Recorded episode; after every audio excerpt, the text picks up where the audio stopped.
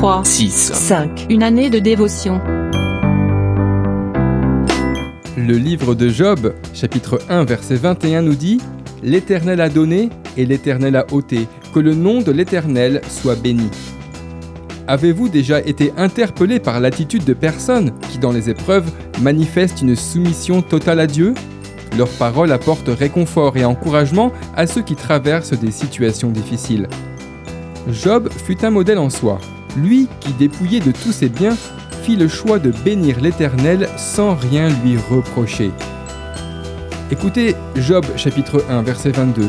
En tout cela, Job ne pécha point et n'attribua rien d'injuste à Dieu.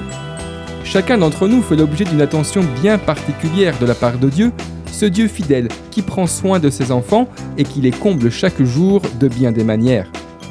Toutefois, il est nécessaire de le considérer comme le propriétaire de toute chose. Rien ne nous appartient et lorsqu'il décide de reprendre ce qu'il nous a confié, nous ne devons en aucun cas lui en vouloir. Il a donné, il a repris, que son nom soit béni. Est-ce votre attitude?